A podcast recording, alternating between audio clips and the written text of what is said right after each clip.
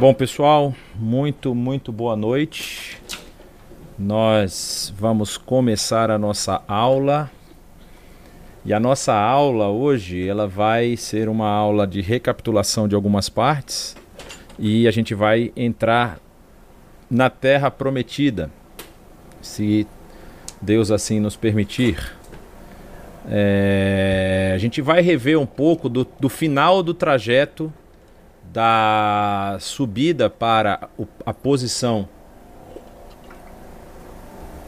que nós paramos na aula passada. Vocês lembram que a gente já estava nas Campinas de Moab quando a gente terminou a aula passada.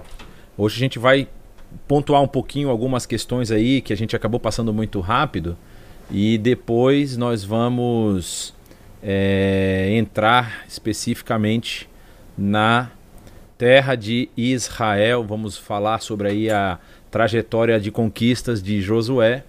Especificamente é o livro que nós vamos ver hoje, porque é o livro que narra esse período da história de Israel, o período em que o povo deveria conquistar o território que foi prometido lá a Abraão. Mas nós vamos ver isso mais para frente.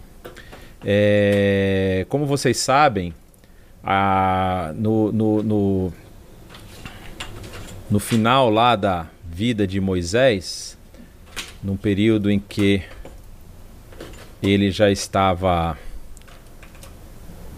ele já estava com o povo indo em direção à, à, à Terra Prometida. Tem um evento que nós mencionamos da outra vez lá que fala sobre a questão da rebeldia do povo, só para a gente não perder o nosso foco diário, né? De nós vermos aqui o bonito crescente fértil. A nossa aula hoje ela vai falar muito sobre essa região. Aqui tem um pedaço que está para fora do mapa, que é a região da península do Sinai. E também vai falar sobre a entrada especificamente na terra de Canaã. A gente vai ver até onde eles conseguiram conquistar e vamos ver que também não era, não foi, vamos dizer assim, cumprida a, a tarefa. A promessa foi cumprida, Deus permitiu que eles entrassem na terra, mas a tarefa que eles deveriam ter, executar não foi cumprida. E falando sobre períodos mais uma vez, a gente vai relembrar aqui sobre o, o, o período em que nós estamos mencionando, que é o período da, do Império Novo e do terceiro período intermediário. Nós vamos hoje falar muito sobre o Império Novo, porque vocês vão perceber que há uma teoria que é muito defendida a respeito da ascensão davídica ao trono, que fala sobre fala sobre a, a, a, a o motivo de um, pai, de, um, de, um, de uma nação como Israel que não era uma nação que, que, que, que possuía um grande poderio militar, não possuía tanta tecnologia. Segundo nós vimos aqui pela história, é, que nós já avaliamos até aqui, é uma, era uma nação que tinha um trabalho extremamente, vamos dizer, braçal, é o trabalho que é mencionado lá no livro de Gênesis, desculpa, no livro de Êxodo, era um trabalho de produção de tijolos, era um trabalho que não envolvia muita técnica e, e, então assim não havia talvez nesse momento em Israel grandes estrategistas militares ou, ou, ou pessoas assim eram pessoas comuns que haviam sido escravizadas, mas eram em certa parte todos todos os que vivem nessa região aqui que nós estamos mencionando, a região do Crescente Fértil é, são, de certa forma, guerreiros. Eles precisam também saber guerrear e lutar. Vocês vão lembrar daquela situação de Abraão, por exemplo, quando Abraão vai ter que lutar contra os quatro reis que é, invadem aí a, a região do, do, do, Vale do Mar Morto e acabam por é, levar Ló cativo. Abraão levanta os seus guerreiros, os guerreiros que estão debaixo do sua, da sua casa, e sobe lá, vence nas batalhas e traz de novo o seu sobrinho de volta, não é? é? Então eles tinham realmente que saber pelo menos alguma coisa de defesa, de luta e tudo mais. Mas assim, quando o povo está saindo dessa, dessa situação de, servidão durante o período em que passou lá no Egito, ele já não tem, a, a, não se fala em um Israel guerreiro nesse momento, né? um Israel que está preparado militarmente. E aí, quando a gente vai falar sobre como Israel consegue entrar na terra e consegue se posicionar e vencer os seus inimigos, fala-se de uma mudança de foco de poder. Essa é uma das teorias que é levantada. É, então nós estamos falando aqui do final do Império Novo, né, no, por volta do ano 1560 até 1070, e você vai ver que essa data 1070 está bem próximo de uma data aqui, que é a data de unificação de parte das tribos, ou seja, parte das tribos se unificam sob o domínio, sob a, a, a liderança de Saul, que é ungido rei por Samuel, e parte depois o resto das tribos ele é unificado completamente só sobre a liderança de Davi. A gente vai ver isso mais na próxima aula, não é na aula que nós vamos falar hoje. Mas então essa questão de mudança de poderio fez com que a influência é, egípcia na região caísse, diminuísse.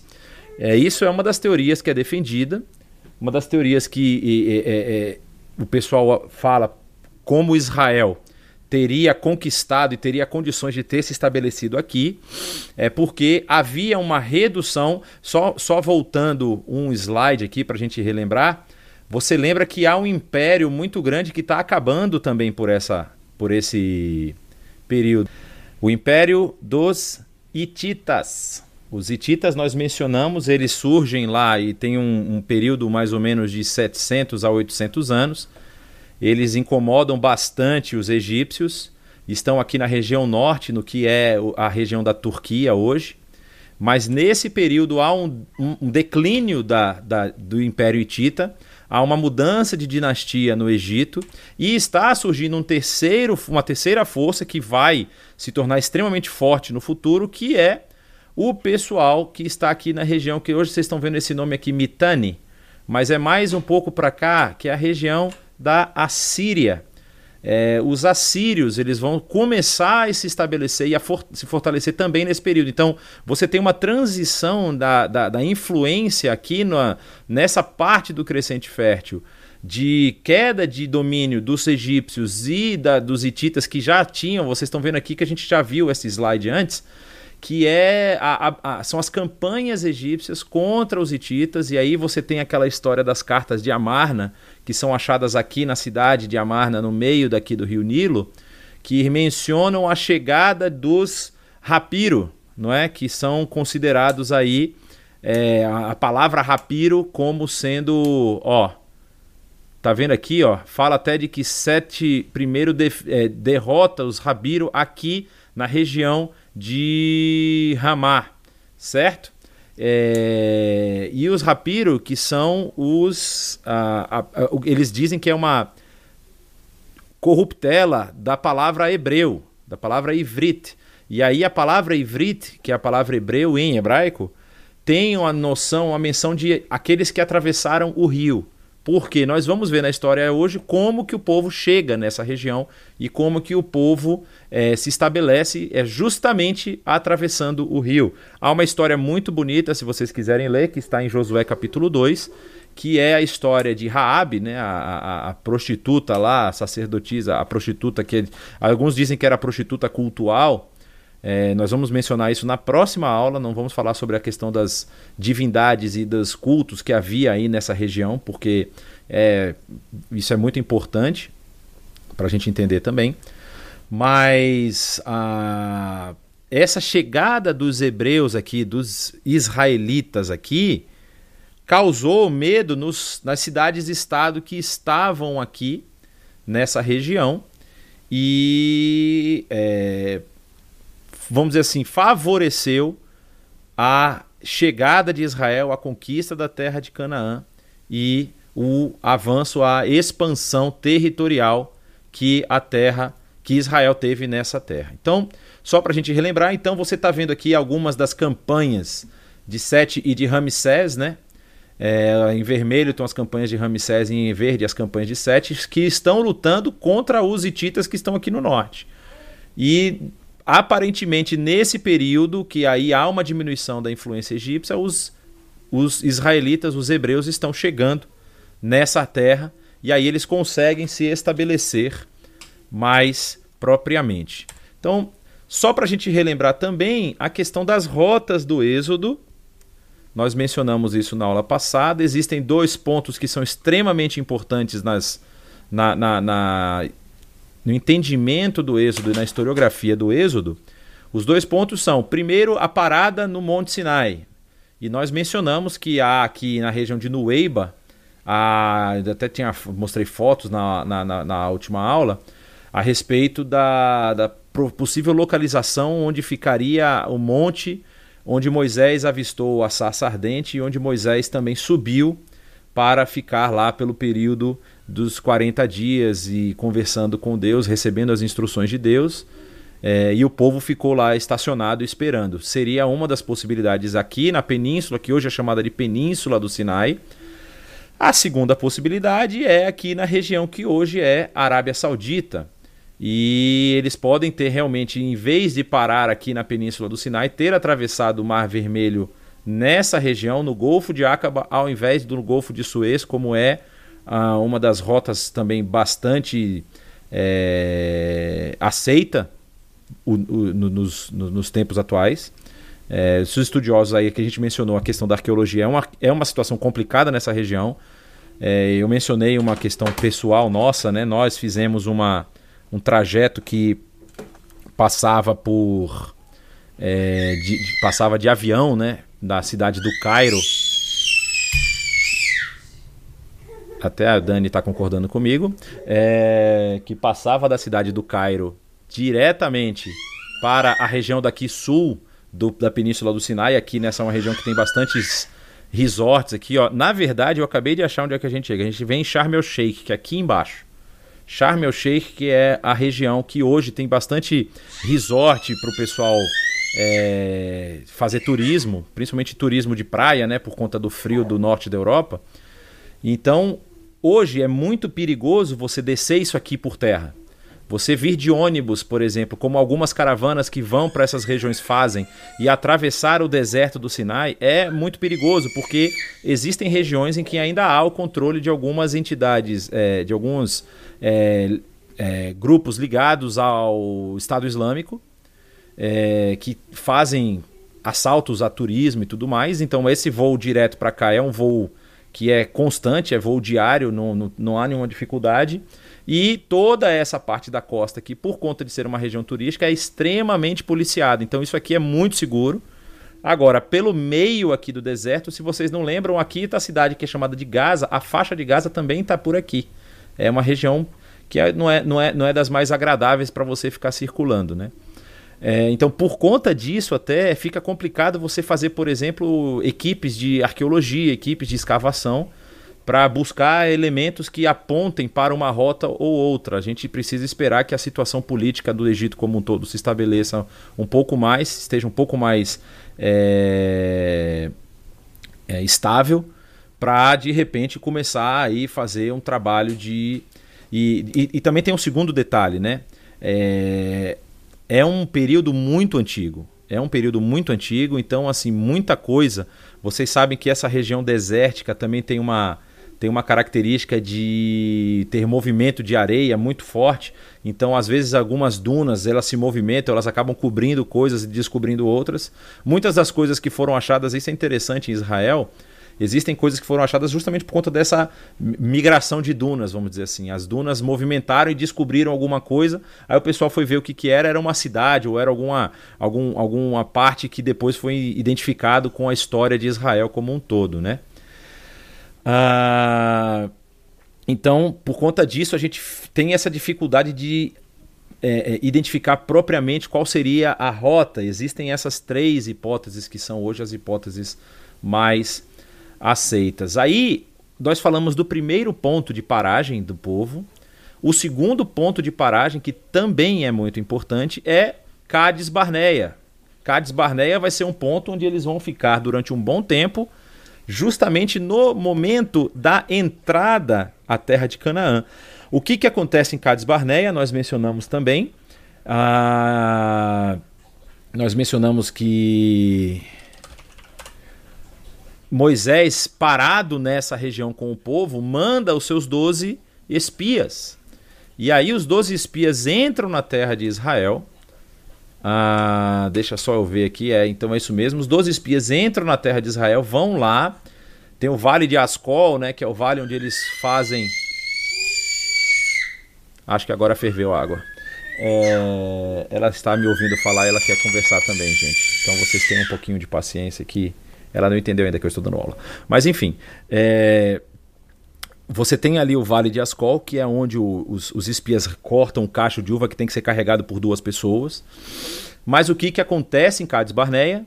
Quando eles voltam dessa avaliação da terra, e aqui vamos, a gente vai ter essa, essa mudança completa de paradigma, né?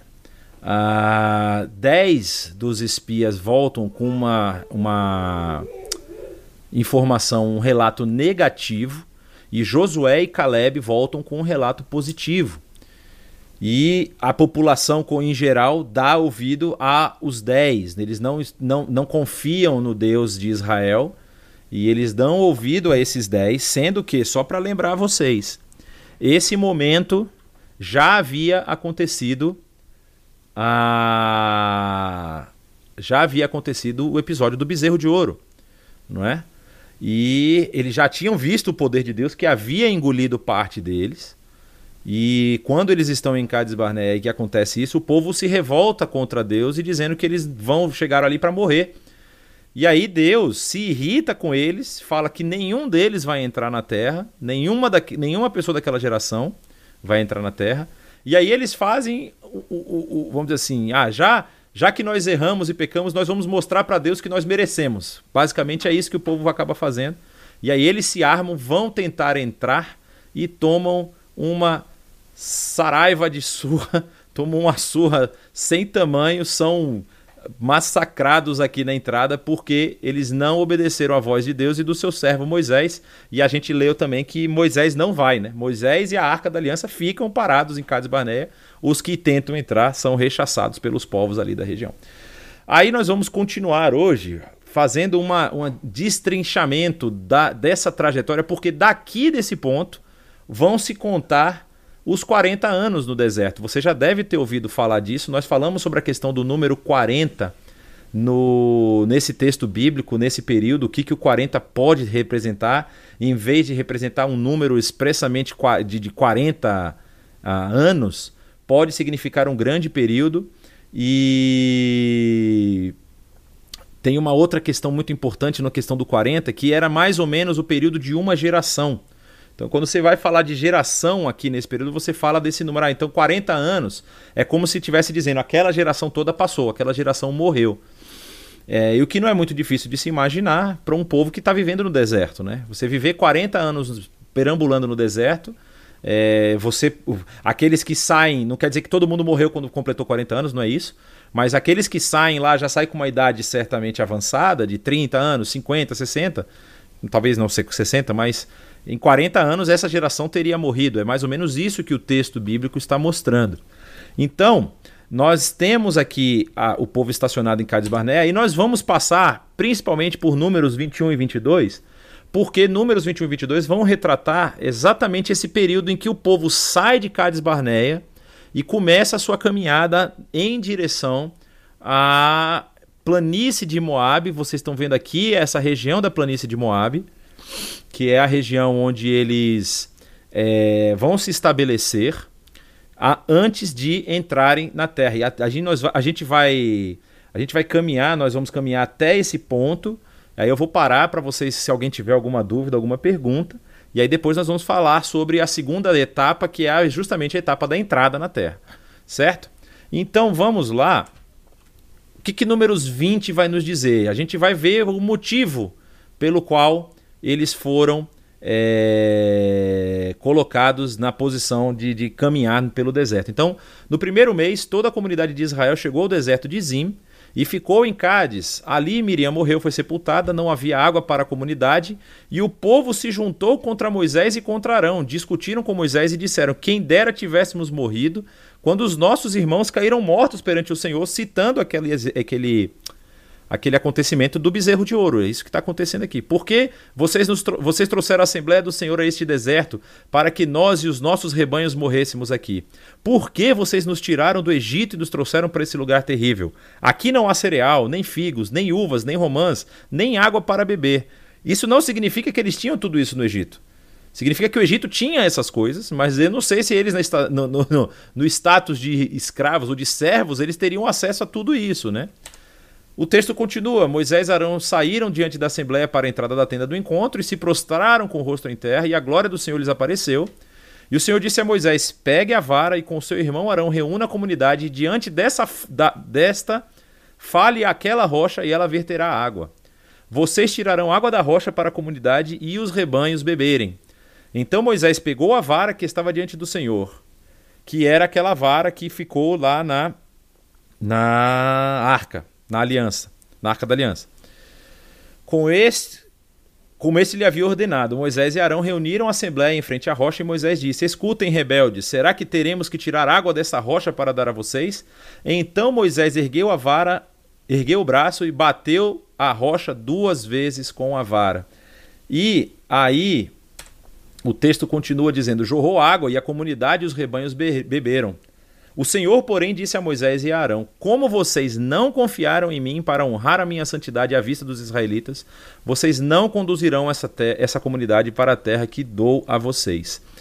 Aqui eu preciso fazer uma pausa, porque esse, esse tema já foi tema de muita conversa, de muita discussão, falando que Deus foi injusto com Moisés, porque só porque Moisés bateu na pedra em vez de falar com a pedra. Aqui você tem dois elementos muito fortes. É, um é um elemento ah, que a gente pode chamar de assim de elemento sociológico e outro é um elemento teológico. É que na verdade o elemento sociológico também invoca a parte do elemento teológico.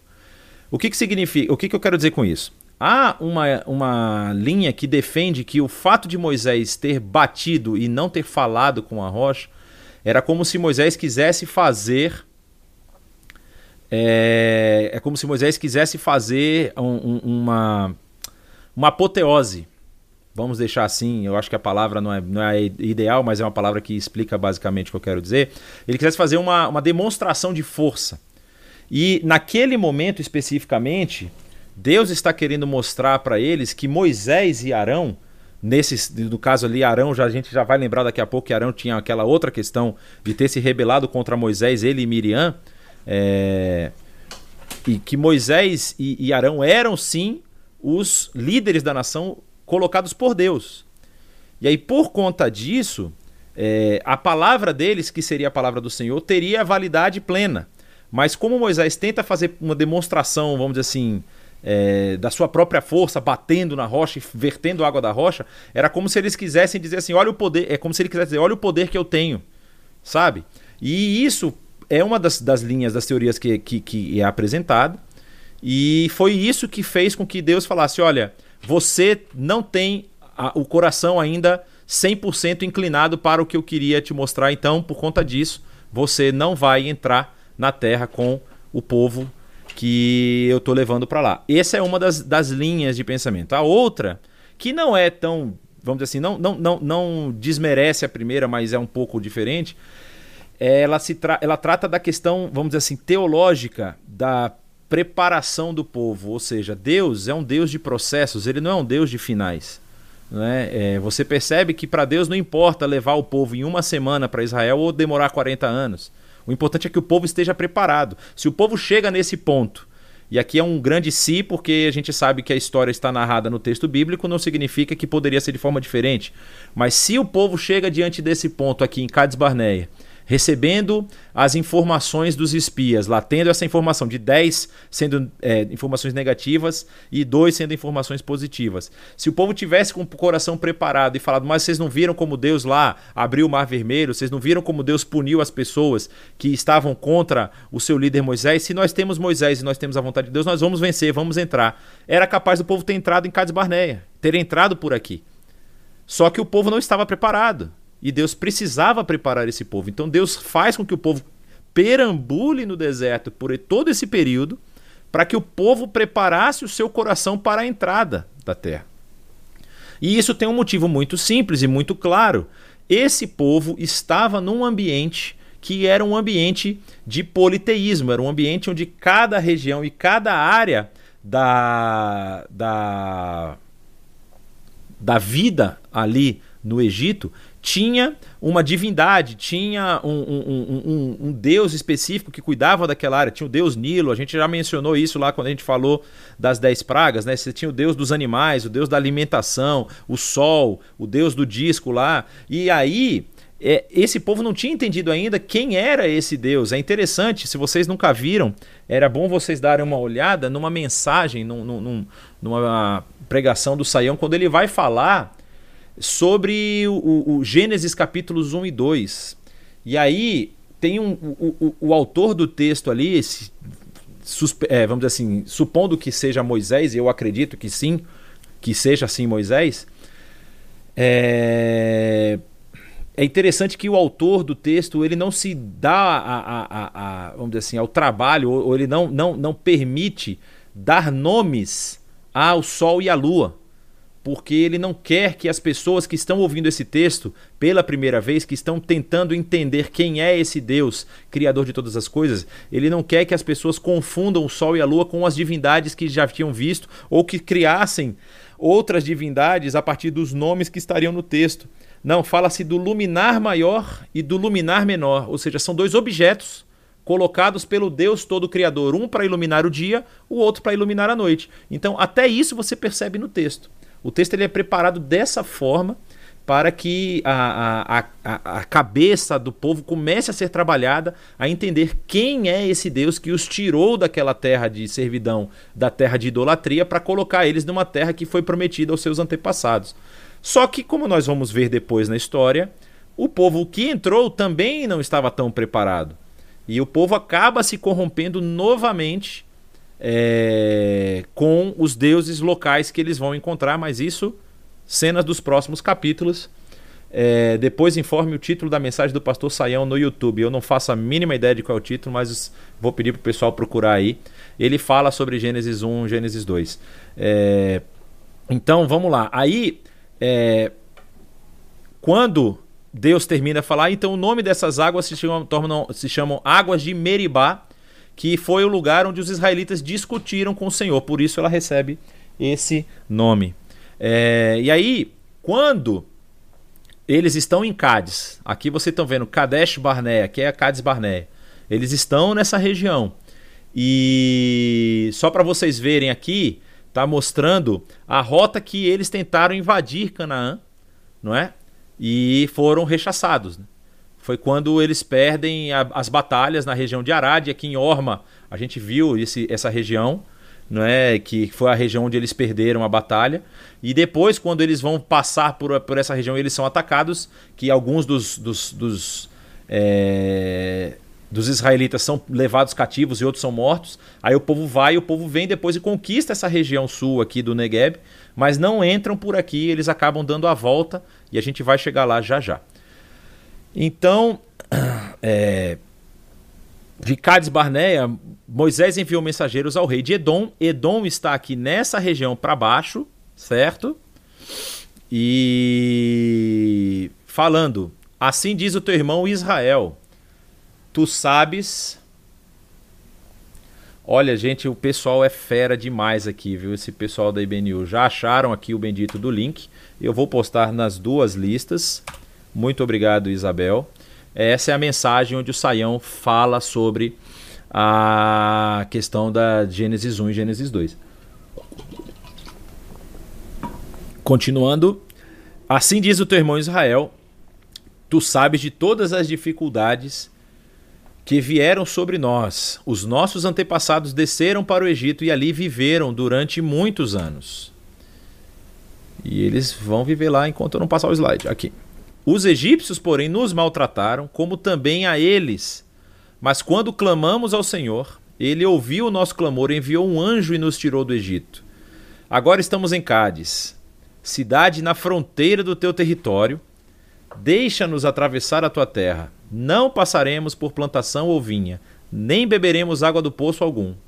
Passaremos pela estrada do rei e não nos desviaremos nem para a direita, nem para a esquerda. Ah, ok. É... Acho que já. Vou, vou botar. Não vou, não vou botar.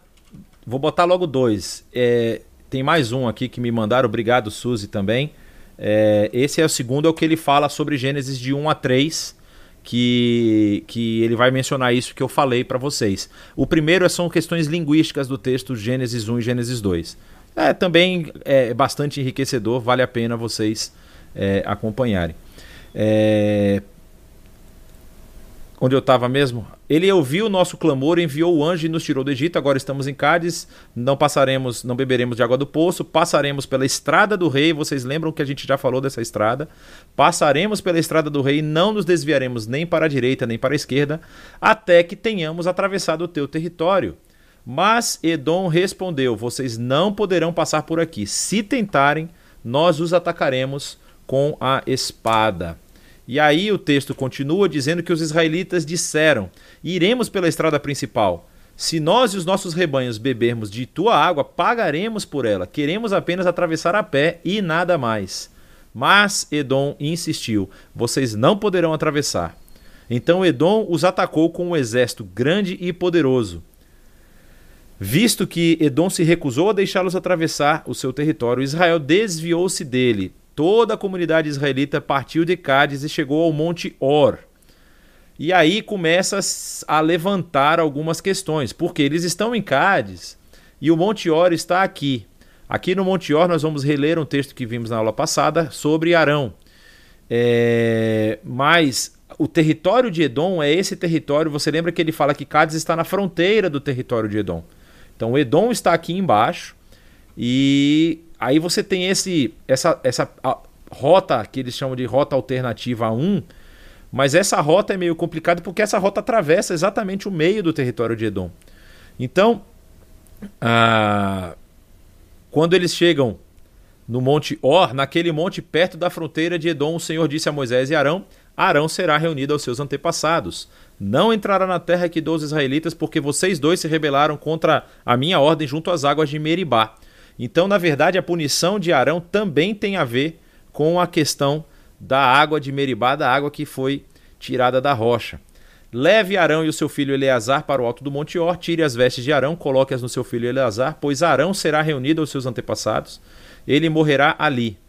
Moisés fez conforme o Senhor ordenou. Subiram ao Monte Or, à vista de toda a comunidade. Moisés tirou as vestes de Arão e as colocou em seu filho Eleazar. E Arão morreu no alto do monte. Depois disso, Moisés e Eleazar desceram do monte. Quando toda a comunidade soube que Arão tinha morrido, toda a nação de Israel pranteou, por ele por 30 dias. E aí o texto se encerra. Aí, quando a gente, a gente vai falar daquela questão lá do, da batalha que vai que eles vão conquistar essa região, porque o rei cananeu de Arad, que Arad está aqui, a cidade de Arad, que vivia no deserto do Negev. Olha, você está vendo o nome aqui, Negev, que é esse deserto que começa ao final aqui da cadeia montanhosa do que a gente chama de, eh, de montanhas da Judéia e se estende aqui e se junta com o deserto da, do Sinai. É... Soube que Israel vinha pela estrada de Atarim, atacou os israelitas e capturou alguns deles. Então Israel fez esse voto ao Senhor. Se entregares este povo em nossas mãos, destruiremos totalmente as suas cidades. O Senhor ouviu o pedido de Israel e lhes entregou os cananeus. Israel os destruiu completamente, a eles e às suas cidades, de modo que o lugar foi chamado de Orma. O primeiro lugar que havia sido o ponto onde Israel foi derrotado quando tentou entrar, agora foi destruído pelo próprio povo por conta do ataque do rei de Arad, o rei cananeu de Arad, é, contra o, o povo de Israel.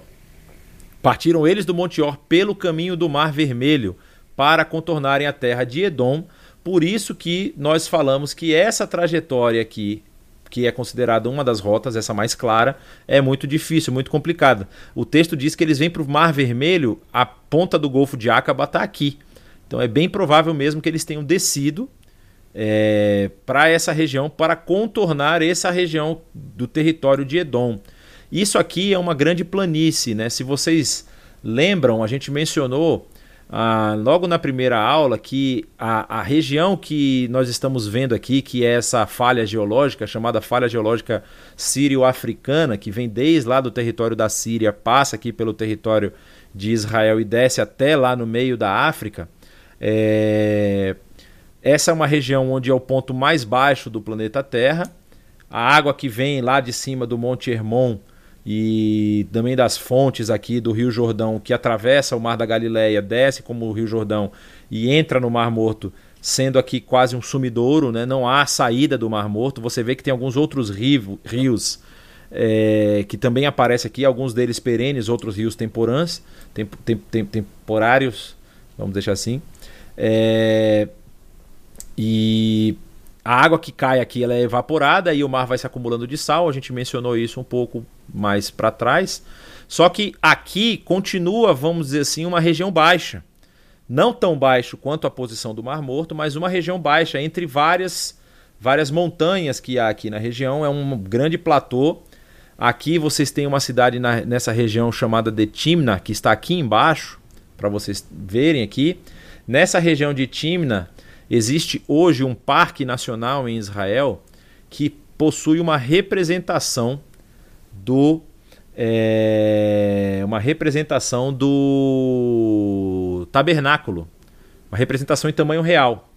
É, você consegue visitar essa região hoje em Israel. Hoje não, por causa do coronavírus, mas no dia que o corona tiver acabado de causar toda a sua confusão, você pode visitar Israel e você pode ir lá em Timna, lá você consegue ver, consegue entrar na, na, na, na réplica do tabernáculo, você vê como eram feitas as peças, ou seja, a representação das peças de acordo com o que o texto bíblico nos aponta.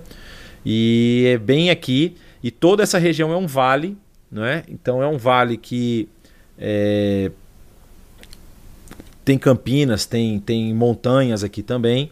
Aqui tem algumas fontes de água nessa região. Então, por exemplo, se o povo edomita continuava como um povo pastoril, é bem provável que toda essa região tivesse ocupada por partes do povo de Edom, né? E por isso que Israel faz essa volta, porque o, o, o rei de Edom não permite que eles entrem na terra. E aí o texto continua dizendo que o povo ficou impaciente no caminho e falou contra Deus e contra Moisés, mais uma vez, dizendo: Por que vocês nos tiraram Desculpa. Porque vocês nos tiraram do Egito para morrermos no deserto. Não há pão, não há água, e nós detestamos essa comida miserável. Então o Senhor enviou serpentes venenosas que morderam o povo e muitos morreram.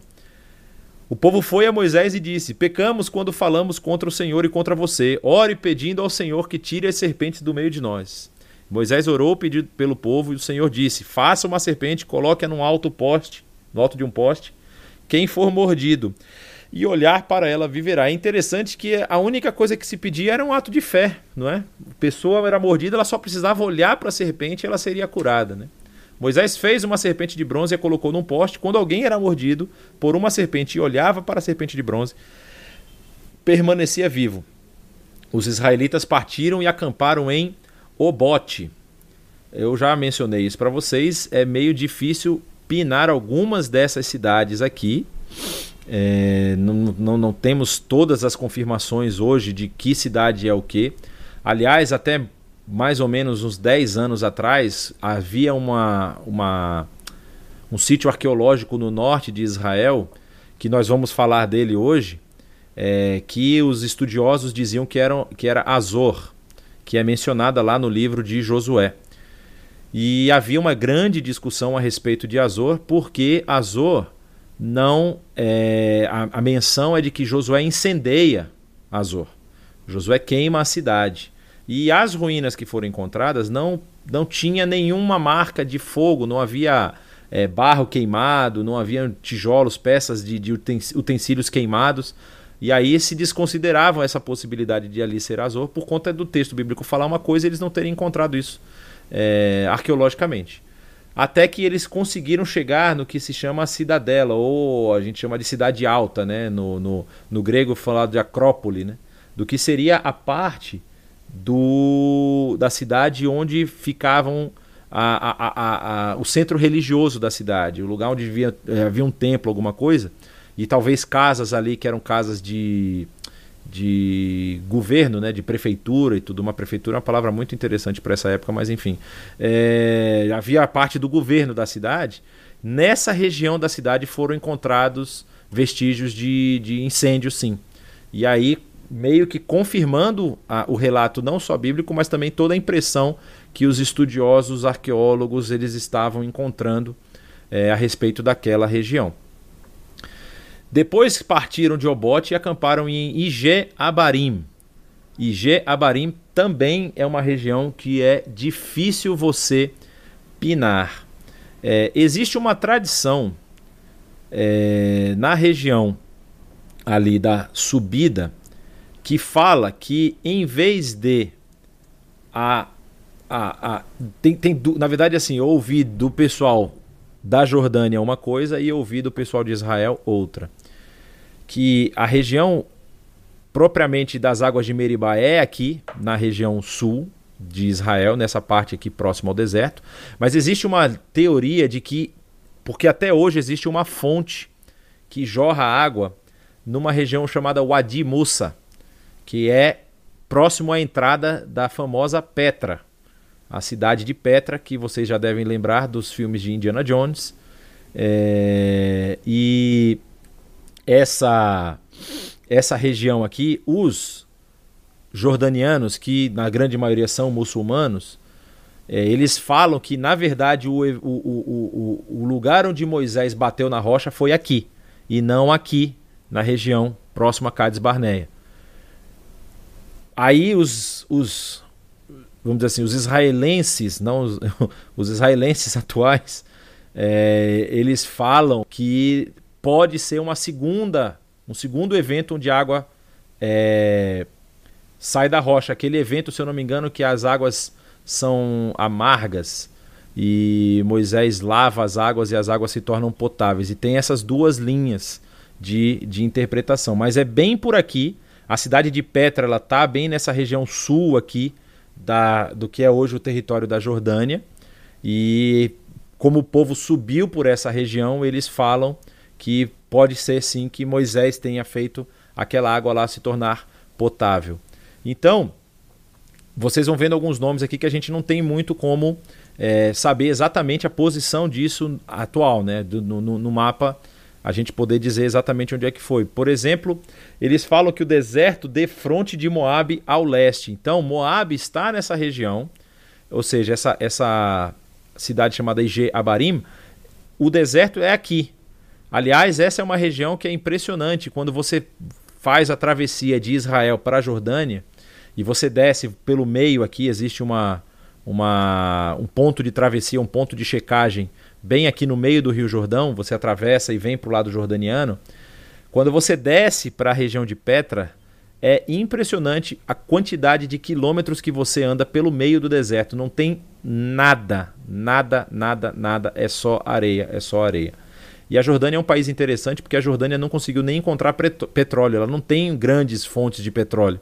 Eu nem sei se tem alguma, para ser sincero, eu estou na dúvida agora, eu não me lembro o que, que eles falaram, mas eu me lembro que era dos poucos países ali daquela região que não tinha assim uma abundância de petróleo e por isso a economia era sustentada simplesmente por moeda estrangeira. Eles têm uma moeda que é muito forte, não me perguntem por quê, mas é, o, o, o a moeda jordaniana ela é mais cara que o dólar. Na época, pelo menos que eu estive lá a última vez, ela era mais cara que o dólar. Então, é, é uma região extremamente desértica. Ele está até mencionando aqui esse deserto que tem à esquerda, aqui no leste, desculpa, à direita, no leste das, da, da região onde Moab estava habitando. E dali eles partiram e acamparam no vale de Zered, que é mais para cima, próximo aqui às planícies de Moab. Partiram dali e acamparam, acamparam do outro lado do Arnon, que fica no deserto que se estende até o território Amorreu. O Arnon é esse riozinho aqui. Então a gente está caminhando por essa região nesse momento. Eles estão subindo na direção da, do local onde eles vão atravessar. Eu acho que nesse ponto da história eles não sabiam que eles iam atravessar ali ainda. Mas uh, vai, vão ter dois acontecimentos muito interessantes aqui. O Arnon é a fronteira entre Moab e os amorreus. Então, nós temos o território de Edom aqui embaixo, o território de Moabe que vem até essa região do rio Arnon, que é a região nesse momento onde os, os israelitas estão passando, e aí eles vão começar a entrar no território dos amorreus. E aqui vai ter dois acontecimentos, vão ter dois acontecimentos. E olha o que está escrito: é por isso que se diz no livro das guerras do Senhor: Vaeb de Sufá e os vales, o Arnon e as ravinas dos vales que se estendem até a cidade de Ar e chega até a fronteira de Moabe. De lá prosseguiram até Beer, o poço onde o Senhor disse a Moisés: Reúna o povo e eu lhe darei água. Então Israel cantou essa canção: Brote água ao poço, cante a seu respeito, a respeito do poço que os líderes cavaram e os nobres abriram com cetros e cajados.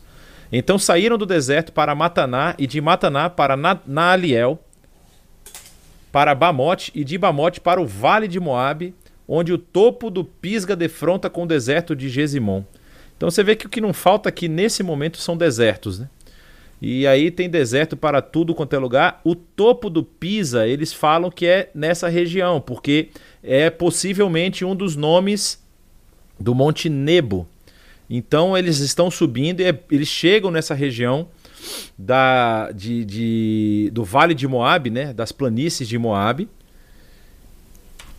Israel enviou mensageiros para dizer a Seom, rei dos amorreus, Deixa-nos atravessar a tua terra, não entraremos em nenhuma plantação, em nenhuma vinha, nem beberemos água de algum poço algum. Vocês percebem que praticamente é o mesmo discurso que ele utilizou lá com é, Edom.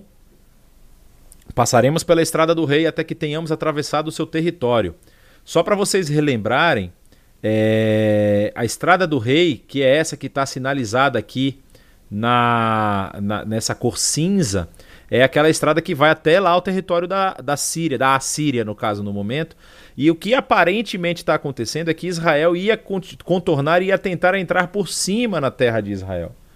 Israel entrar na terra de Israel, na terra de Canaã. É, eles iam dar essa volta inteira. Então eles queriam continuar subindo, atravessar o território dos amorreus, atravessar Gileade, atravessar Bazã e subir e vir pelo outro lado. Só que o que, que acontece aqui? Seom, porém, não deixou Israel atravessar o seu território, convocou todo o seu exército e atacou Israel no deserto. Quando chegou a Jaza, ou seja, que é essa região aqui, lutou contra Israel, só que ele perdeu. E aí Israel o destruiu com a espada e tomou todas as terras, desde o Arnon até o Val do Jaboque, que é aqui em cima. Lembra que é o Val do Jaboque, aquele rio que Jacó atravessa mancando, porque ele tem lá, ele manda o seu o seu grupo passar o, o, o, rio e ele fica do outro lado, se encontra com o anjo do Senhor e aí depois ele atravessa o Val do Jaboque manquitolando. Então todo esse território já começa a ser conquistado por Israel. E aí até o território dos amonitas que é mais para cima, né? Nós estamos aqui no território dos amorreus, a território do, da, da região de Amon, é... pois Jazar estava na fronteira deles, que é essa região daqui. O texto continua dizendo que Israel capturou todas as cidades dos amorreus e as ocupou, inclusive Esbom e todos os seus povoados. Esbom, que está bem aqui no meio, ó, era a cidade de Seom, rei dos amorreus, que havia lutado contra o antigo rei de Moabe, tendo tomado todas as suas terras até o vale do Arnon. E é por isso que os poetas dizem: Venham a Esbom, seja ela reconstruída, seja restaurada a cidade de Seom.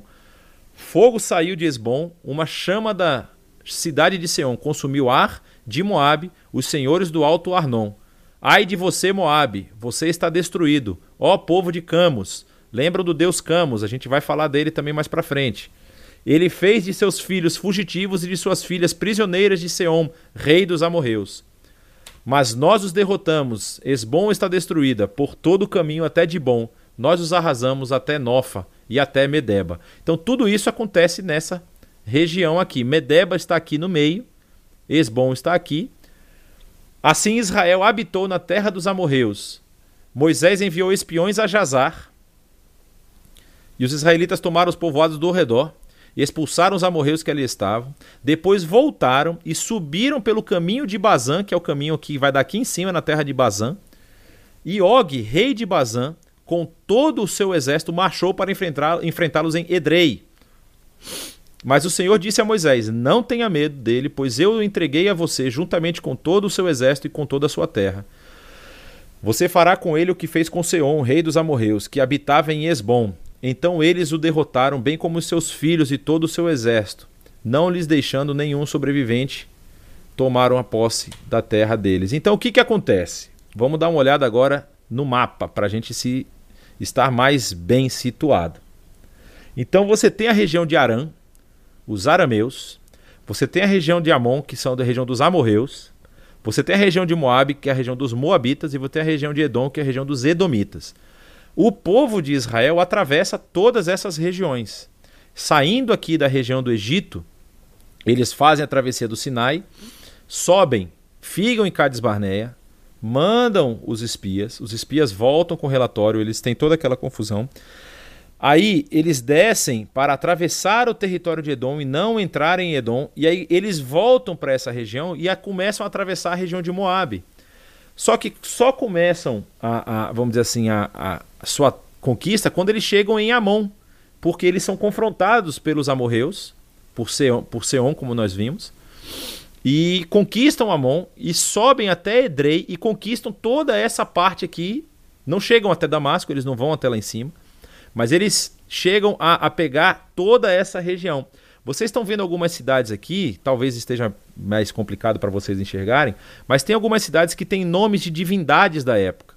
Porque talvez pode surgir na sua cabeça a seguinte dúvida: poxa, mas o que, que esse povo fez para poder perder o seu território, para passarem tanto aperto dessa forma?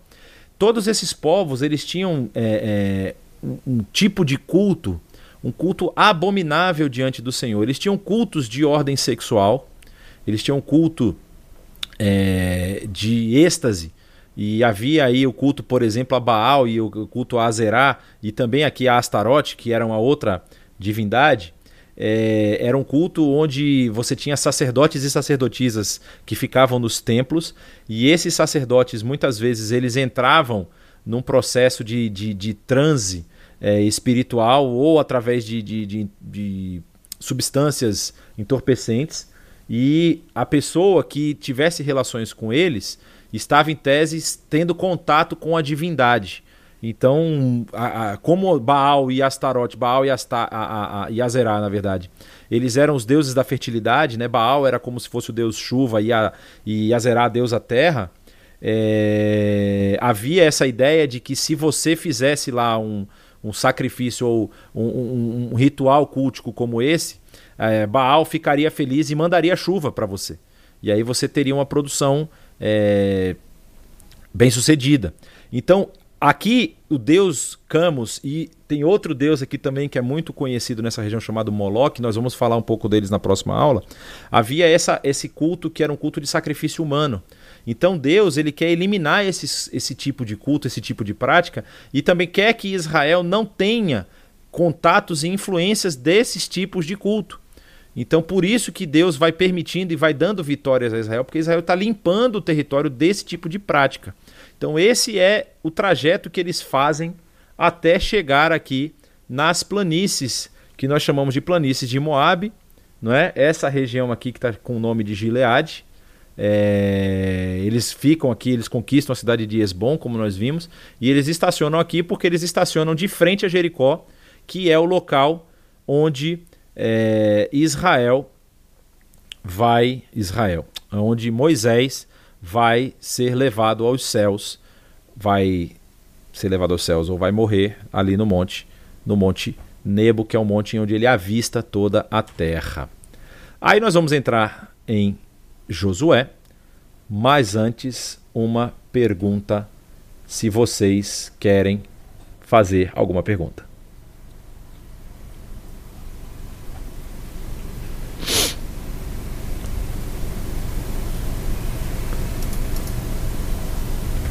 Alguém tem alguma questão, alguma pergunta? Me fizeram uma pergunta mais cedo que eu não respondi ainda. Se puder responder, a planície de Esdrelon é o vale de Jezreel? É... Boa pergunta. É, eu acho que sim. O Vale de Jezreel, ele é o Vale do Armagedon, na verdade. É, a planície de Esdrelon, deixa só eu confirmar aqui. A planície de Esdrelon, ela é é, tá dizendo que também é chamado de Vale de Esdrelon, então é o Vale de Jezreel. O Vale de Jezreel, a gente vai ver hoje, é esse vale que sai aqui da região de Meguido em direção à, à região da Galileia, ali perto do Mar da Galileia. É, mas esse também é o, do, Vale do Armagedon.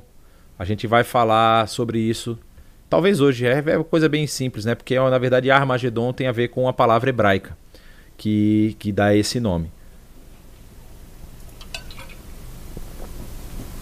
Alguém tem alguma questão?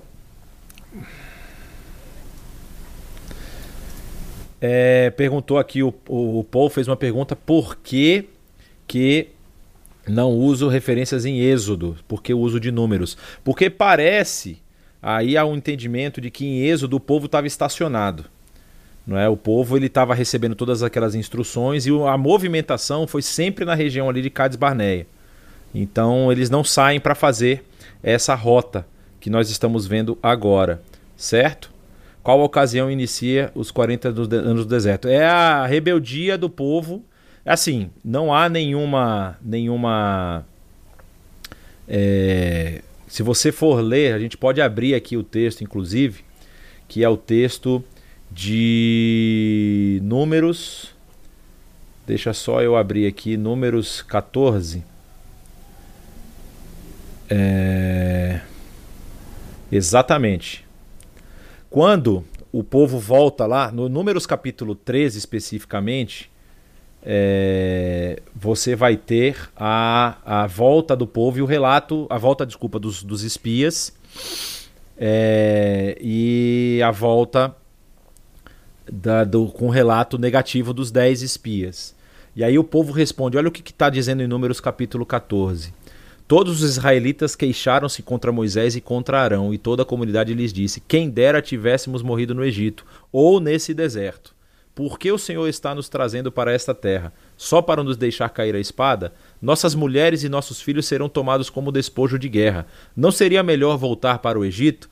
E disseram uns aos outros: Escolheremos um chefe e voltaremos para o Egito. Quando eles falam isso, é, a resposta do Senhor é a seguinte: é... Ele, Deus fala que quer destruir o povo. Deus fala para Moisés: Até quando esse povo me tratará com pouco caso? Até quando se recusará a crer em mim, apesar de todos os sinais que realizei? Eu os ferirei com praga e os destruirei, mas farei de você uma nação maior e mais forte que eles. Falando isso para Moisés. E aí Moisés responde: Então os egípcios ouvirão pelo que, é, que pelo teu poder fizeste esse povo sair dentre deles e farão, falarão disso aos habitantes dessa terra. E eles ouvirão que tu, ó Senhor, está com esse povo e que vem face a face. Senhor, tu vendo. É, se exterminares o povo, as nações que ouvirem falar do que fizeste dirão: O Senhor não conseguiu levar esse povo à terra que eles prometeu em juramento, por isso os matou no deserto. E aí o Senhor respondeu: é, Ele perdoa, dizendo: Eu os perdoei conforme você pediu. No entanto, eu juro pela glória do Senhor que enche toda a terra, que nenhum dos que viram a minha glória e os sinais miraculosos que eu realizei no Egito e no deserto, e me puseram à prova e me desobedeceram dez vezes, nenhum deles chegará a ver a terra que prometi como juramento aos seus antepassados. Ninguém que me tratou com desprezo haverá. Então é aí que a gente entende que começa essa trajetória do povo em ficar rodeando lá o, o deserto porque eles se rebelaram contra Deus, chegando ao ponto de cogitar voltar para o Egito, de onde eles tinham saído. Então, essa, esse é o motivo que faz com que Deus, vamos dizer assim, traga esse, essa punição cabal para essa geração. Né? Essa geração não vai entrar no Egito. Mais alguma questão?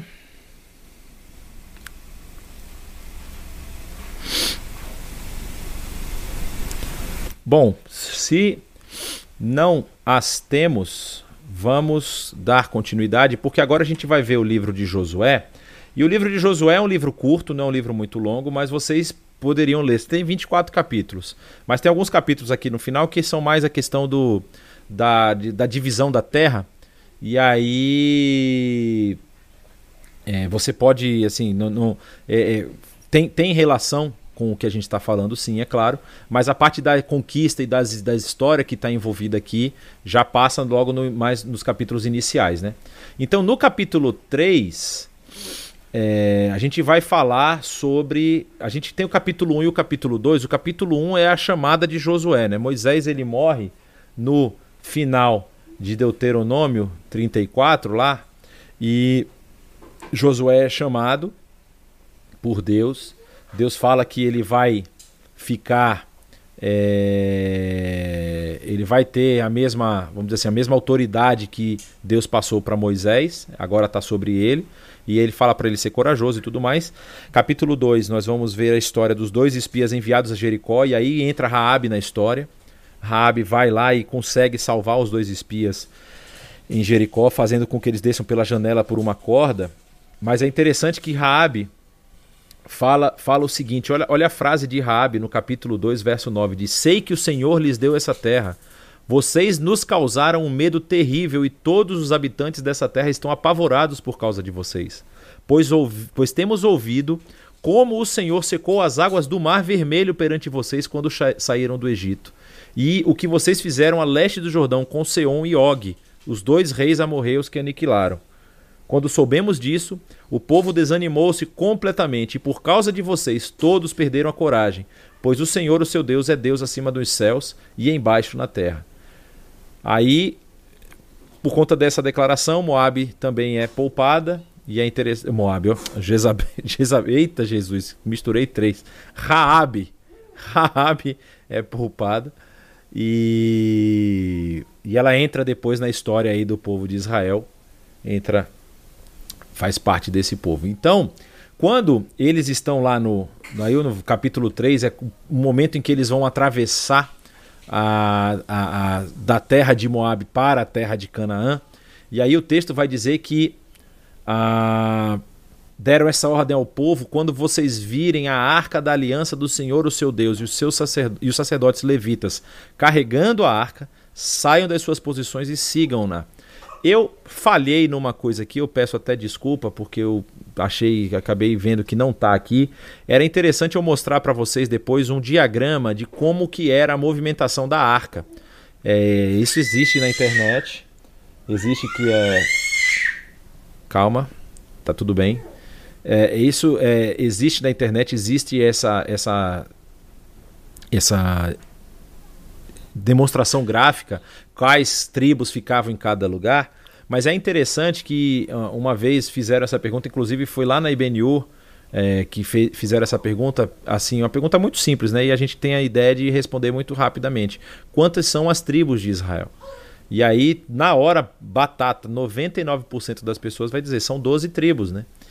Mas na verdade, o que o texto vai nos apresentar é que são 12 filhos de Jacó, são 12 os filhos de Jacó, mas você tem um problema, porque na formação da, da do, do, grupo de movimentação da arca e da, do tabernáculo como um todo, você tem o tabernáculo no centro, você tem três tribos que ficam posicionadas a leste do tabernáculo, no caso aqui eu estou apontando para esse lado, mas eu queria dizer a oeste, então, a oeste do tabernáculo. Você tem três tribos que ficam a leste do tabernáculo, você tem três tribos que ficam a norte e três tribos que ficam ao sul. Somando todas essas tribos, você tem 12 tribos. Só que só quem mexe no tabernáculo é a tribo de Levi. E a tribo de Levi não está posicionada com as 12, então são 12 ao redor e uma no centro ou seja, 13 tribos em Israel. E isso muitas vezes a gente não para para pensar. Então você tem aqui a história mostrando que Josué, no caso, os filhos de, os filhos de José, Manassés e Efraim, é, tem aquele texto bonito lá em Gênesis, né, quando a gente vai ler ele daqui a pouco, se eu não estou enganado.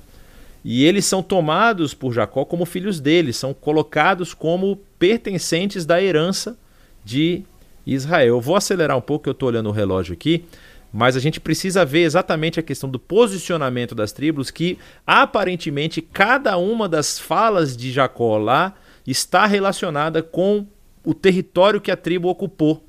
na, na, na, na sua ocupação aqui da, da área conquistada.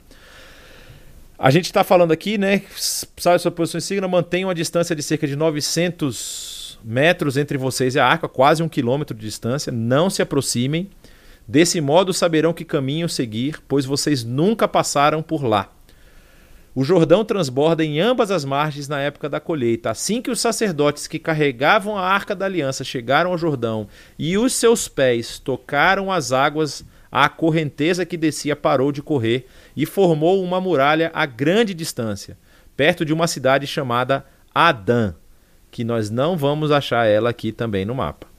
Nas proximidades de Zaretã. E as águas que desciam para o mar da Arabá, o mar salgado, certo? É, escoaram totalmente. E assim o povo atravessou o rio em frente a Jericó. Jericó está marcado aqui e é essa região da travessia deles. Eu queria que vocês dessem uma olhada para esse mapa aqui, ele vai ficar na tela mais um tempo, mas aqui você tem duas colorações que mostram o que, que o povo conseguiu conquistar. E vocês vão perceber que tem uma característica muito interessante aqui. Essa é uma região de passagem. Vocês vão lembrar que aqui havia o, o, uma ligação. Ah, que me perguntaram, esse é o Vale de Jezreel, certo? Ele é um vale que fica entre a cadeia montanhosa do Carmelo, que vai se juntar com a cadeia montanhosa da Samaria e da Judéia aqui embaixo, com a cadeia montanhosa da Galileia. É um vale que faz esse é, é, corredor e que vai chegar aqui próximo à região do Mar da Galileia e traz muita umidade do mar. É um vale que normalmente é muito fértil, tem muita fertilidade aqui. E aí o que, que acontece? O caminho real que nós vimos, que sobe aqui na região até, vai passar por Damasco e vai embora, ele tem um encontro com o caminho do mar, a, que o caminho do mar passa por aqui, contorna essa região do, do, do, da cadeia montanhosa do Carmelo e entra pelo Vale de Jezreel, chegando a um ponto de contato aqui desse lado na região de Gileade. Então, esse caminho do mar era muito bem guardado porque era caminho de, de passagem tanto de, de mercadorias como de exércitos. Havia muitas estações aqui de defesa e o povo de Israel não consegue conquistar isso aqui na primeira leva. Isso aqui só será conquistado na unificação davídica. Inclusive, essa é a região, só para vocês terem noção, essa é a região da morte de Saul. Saul morre aqui, quando ele morre sob a sua própria espada. Então, Havia muita defesa nessa região, mas Davi consegue conquistar e Salomão consegue ampliar isso absurdamente. Então, vamos lá. Só para vocês terem agora uma visão gráfica do que, que foi essa travessia. Eles estão aqui do lado da da montanha que o Monte Nebo está para cá. E é interessante que quando o povo atravessa, vocês têm que ter noção do que a gente tá, do que está acontecendo aqui. Jericó está na ponta baixa da, da região da cadeia montanhosa da Judéia, né? Só para vocês lembrarem uma coisa, percebam que o povo de Israel consegue ocupar bem a região montanhosa. O que tem montanha eles conseguem ocupar bem. Eles não conseguem ocupar as regiões de planície, porque os povos que estavam lá estavam mais bem preparados para a defesa do que os povos da montanha. E aí, vocês vão ver, quando o povo entra aqui, sai da região e começa a descer para se acampar próximo à região de Jericó, o povo ap aparece, vamos dizer assim, se descortina o tamanho desse povo para a cidadezinha de Jericó, que está aqui, certo? E aí, o que que acontece? Ah... Por isso que Rabi vai falar aquilo, né? A gente ouviu falar e a gente viu o número de vocês, vocês são muito numerosos, então nós estamos morrendo de medo porque tem uma vista direta dali da região de Jericó para a região montanhosa do outro lado. Dá para você ver plenamente isso. Então, quem mora em Jericó, quem está aqui estacionado em Jericó, quem está nas muralhas de Jericó, tá vendo um povo enorme aproximando do outro lado e aí bate o desespero mesmo. Então, isso aqui é um resumão das duas campanhas, das duas direções de campanhas que acontecem. Esse mapa vai falar exatamente de, de do, do, livro de Josué, do capítulo 1 ao capítulo 10. Aqui vai falar da conquista de Jericó, que acontece logo no início do livro. É... Acontece exatamente no, no capítulo 4, não é? E. Ah, desculpa, acontece no capítulo 5. Capítulo 4 eles ainda estão atravessando. E aí, eles vão conquistar Jericó. Essa é chamada de campanha central. Sobem, conquistam Ai e até Betel. Depois ele desce, ele conquista a, a cidade de. Que não estou conseguindo. Eu não me lembro exatamente que cidade é essa aqui. Conquista Gibeon, vai descendo, conquista Bet Shemesh, conquista. Aqui essa região de Marecha hoje tem uma, um, um, ponto arqueológico muito interessante aqui a respeito da época de Davi. Conquista Laís, tá aqui embaixo, certo? Aí tem uma dúvida sobre a região de Eglon, se é essa região mesmo. Chegam a Hebron, chegam a Debir, conquistam toda essa região na campanha sul. E isso aí vai lá, só para confirmar, é Josué capítulo 6, que ele, ele conquista a cidade de Jericó. E aí acontece, só para a gente lembrar, né, que quando Jericó acaba a conquista de Jericó, acontece o episódio de Acã. Quando Acã, que era a, a, a ordem era que se destruísse a cidade por completo, queimasse tudo da cidade e não se pegasse despojo nenhum.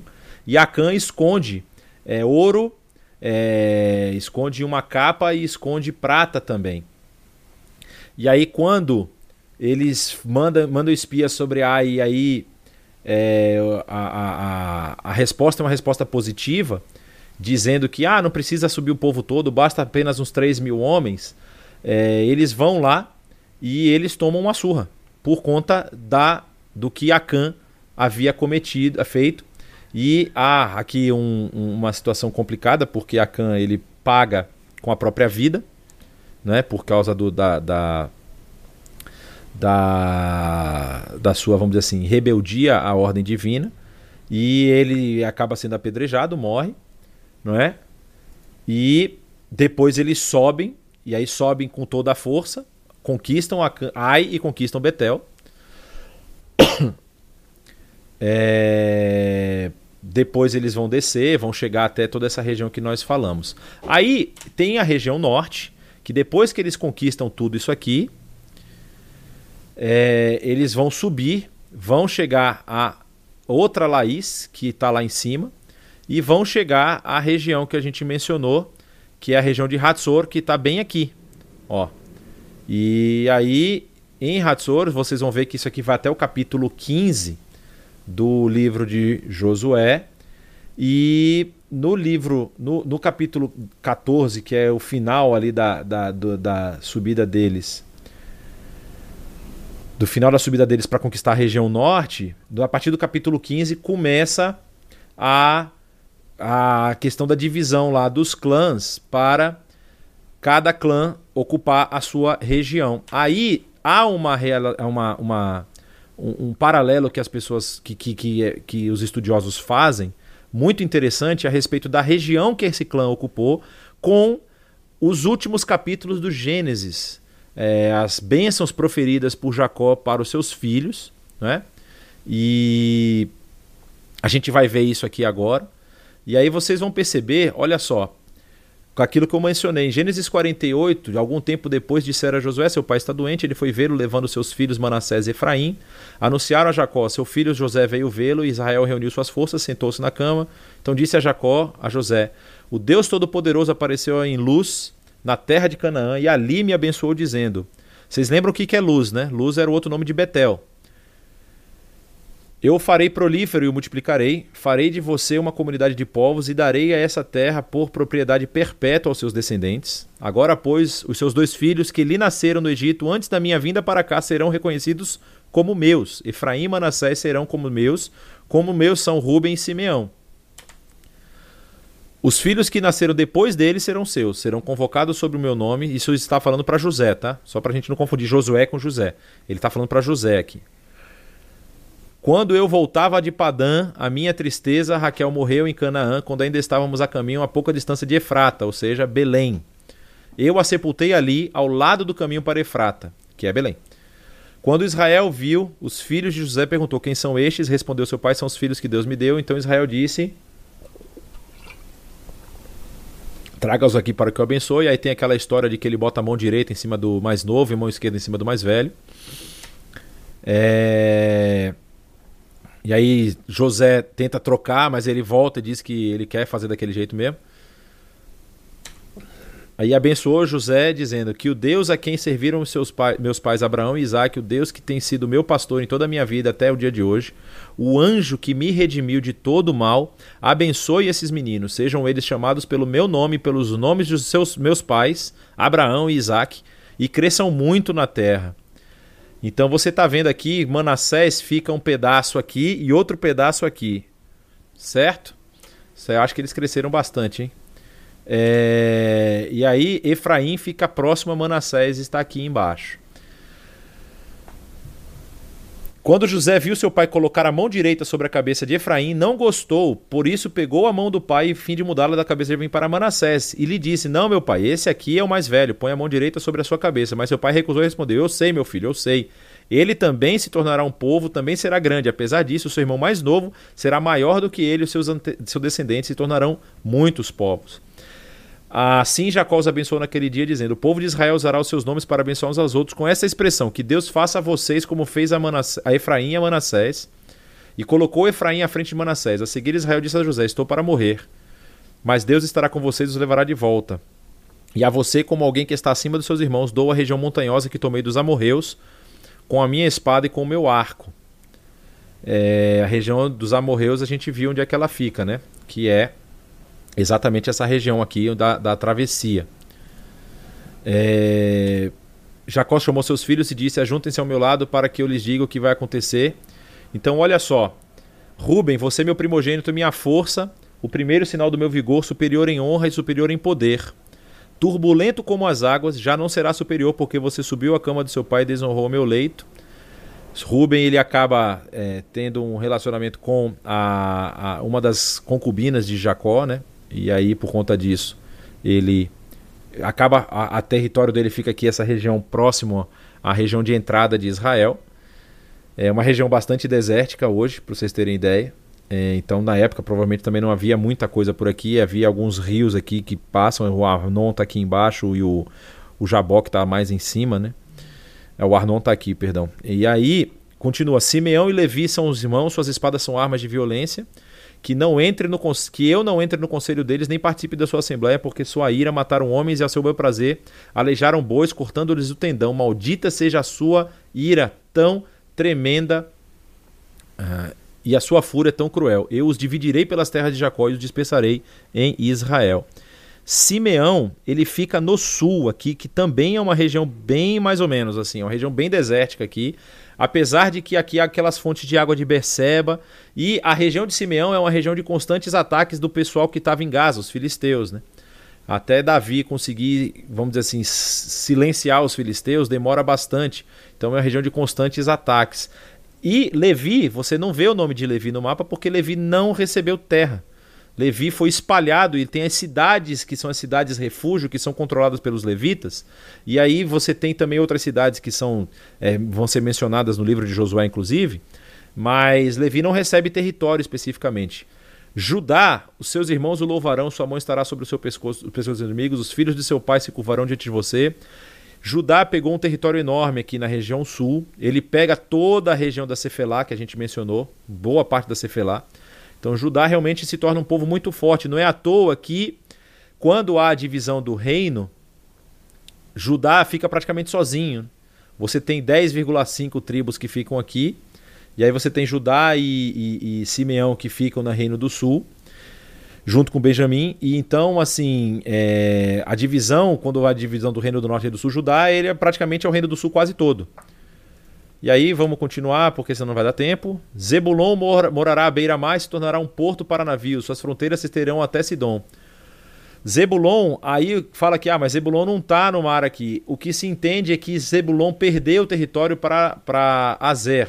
Zebulon provavelmente chegava até o território do mar aqui, mas por conta das disputas que nós vamos ver depois no livro dos juízes, ele perde parte do seu território é, para Azer. Mas assim, Isso a gente está falando num período inicial, do, do, principalmente no período dos juízes, isso aqui é muito importante.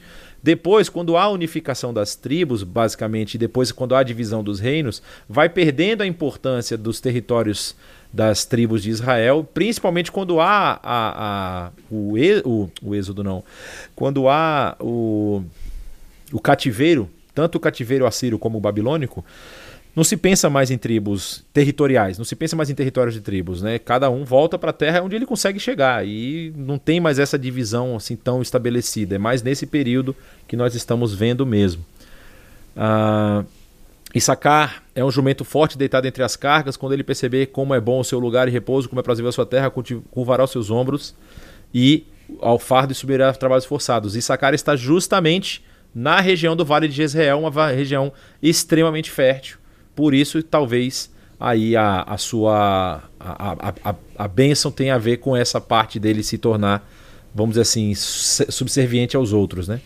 Dan defenderá o direito do seu povo como qualquer das tribos de Israel. Dan será uma serpente à beira da estrada, uma víbora à margem do caminho, que morderá o calcanhar do cavalo e fazer sair as costas do seu cavaleiro. Dan, é, ele acaba subindo e vindo para essa região norte aqui. Primeiramente ele está aqui, mas ele tem um pedaço da tribo de Dan que sobe e vem para cá, não é? E por conta disso, talvez signifique que os povos que entravam do norte, Dan poderia atacar eles pelo, pela retaguarda, alguma coisa referente a isso. Gad será atacado por um bando, mas ele é que atacará os perseguirá. perseguirá, perseguirá. Gad está aqui, do outro lado, né? São as três tribos que. Metade da tribo de Manassés e as outras duas três tribos que não, não atravessam. A mesa de Azer será farta, ele oferecerá manjares do rei, também uma região de extrema fertilidade, aqui em cima. Naftali é uma gazela solta, por isso faz festa. Naftali também é uma região que tem bastante fertilidade, a região norte de Israel. José é uma árvore frutífera, mas José não tem. O seu, seu nome é trocado pelos seus filhos, né? Benjamim, o lobo predador, pela manhã devora presa e à tarde divide o despojo. Benjamim está bem aqui, próximo ao território de Judá. É, e é muito próximo aqui que também você vai ter é, a cidade de Jerusalém. Fica bem aqui no meio, dentro do território de Judá e Benjamim. São esses que formaram as doze tribos de Israel, e foi isso que seu pai lhes disse, é para abençoá-los, dando a cada um a benção que lhe pertencia. Bom, meus queridos, chegamos ao final dessa aula.